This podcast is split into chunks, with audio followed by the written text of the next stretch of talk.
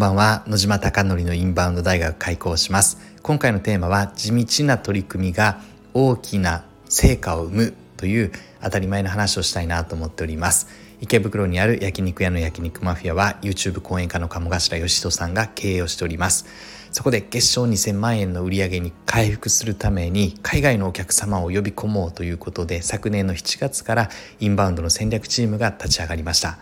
SNS の取り組みインフルエンサーマーケティングホテル営業などうまくいくことうまくいかないことがあるのでリアルな声を届けたくてこのスタンド FM を撮っております。今後海外のお客様を呼び込もう集客をしようと思った時にですね何か少しでもお役立ちできる情報が配信できればと思っております。願っております。では早速本題です。今日ですね拓也さんから連絡が来まして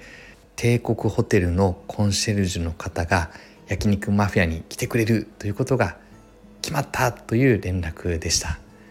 すごいですよね。椿山荘をはじめメゾム東京をはじめ帝国ホテルリッツ・カールトン。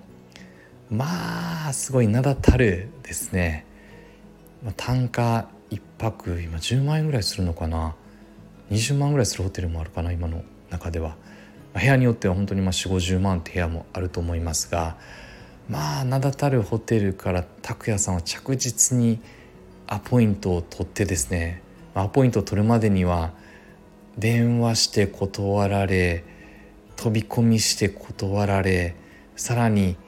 飛び込みをして電話してみたいないくつものアプローチを何回もですね違う担当をめがけて行っていってでやっぱりタイミングですよね。ホテル営業を統括してる人にたまたま会えたりとかたまたまつながってですねそこから商談をしてそして焼肉マフィアにまずは来て食べてください。まずは体験してくださいってことを強く伝えてですねやはりホテルのコンシェルジュ、普通のコンシェルジュじゃないですもんね、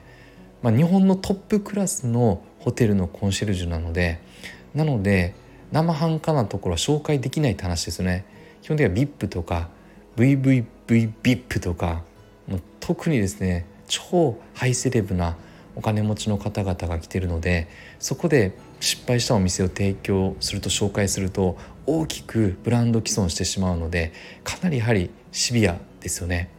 でも本当にいいなってそれぞれのホテルがリッツ・カールトン椿山荘メゾン東京などですね。名だたるホテルが来た後にですね本当に素晴らしいホテルだっていうことを口々に言ってくれてそして6月は実際に紹介があって何組かご来店いただきました、まあ、超トップホテルからですね紹介してもらえるって、それだけ焼肉マフィアのレベル質が高まったなと特に痛感しております。そして帝国ホテルがついに決まったということでうちの母親がですね死ぬまでに帝国ホテル連れてけ帝国ホテル連れてけ帝国ホテルに泊まりたいぞって言われていてですねまだ親孝行できていないのですがやはり帝国ホテルというですね日本屈指のホテルのコンシェルジュの方々が来てくれるというのはとてもとても嬉しくて拓哉さんさすがだなって思いました。なので地道な取り組みですよね。本当に地道で途中経過なんて話しても何もにも面白くないですよね。断られました。飛び込んでもダメでした。電話かけてもダメでした。みたいな。メール送ってもダメでした。みたいな、全てダメダメダメが続いて地道な取り組みをですね継続してずっと取り組んだからこそですね少しずつ成果につながっていておそらくこの高級ホテルがですねつななればですね売上額的にはかなり大きなインパクトを持っているんじゃないかなと個人的には想像しております。なので今来ていただいたお客様に全力を尽くしてそして本当に良かったっていうのをどの方にも思っていただけるような今ステージパフォーマンス最高なパフォーマンスのクオリティのサービスレベルの状態なので池袋店本当に素晴らしいお店にどんどんどんどん進化しているなと私自身も感じております。今日はですねこのことが伝えたくてこのスタンド FM を撮影しました。言えたかな？スタンド FM を撮影しました。いつも噛むのが多くて申し訳ないです。今日はですね東京武士道会という茶道のお稽古でなんとですね今日居城をいただきましてあと1年2年ぐらいで茶名が取れるぐらいまで来ましたね。なんか嬉しいですね。これもコツコツコツコツ続けていたことがですね茶名という、まあ、に名前を2つ持ってるってなんかとても面白いなと思っていて私は野島貴則というんですが今後はですねあの裏千家の茶名は宋というものがつくので何なんだろう。総帥とか総藩とか曹操とかがいいんですけどね。これはまあ本部が決めていただけるので私の一存で決めれないのですがそう何々となって第2の名前がもらえるので名前2つ持ってる人ってなかなか日本探してもいないんじゃないかなと思ってるので嬉しいなと思っております。あなたは感性を高める取り組みをしてるでしょうか？感性というのはすぐに鈍ります。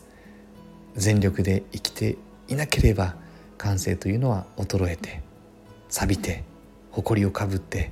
そして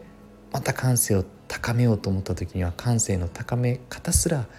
分からなくなったり感じられなくなったりするので改めて怒り笑い悲しみ楽しみながらですね喜怒哀楽の幅を広げながら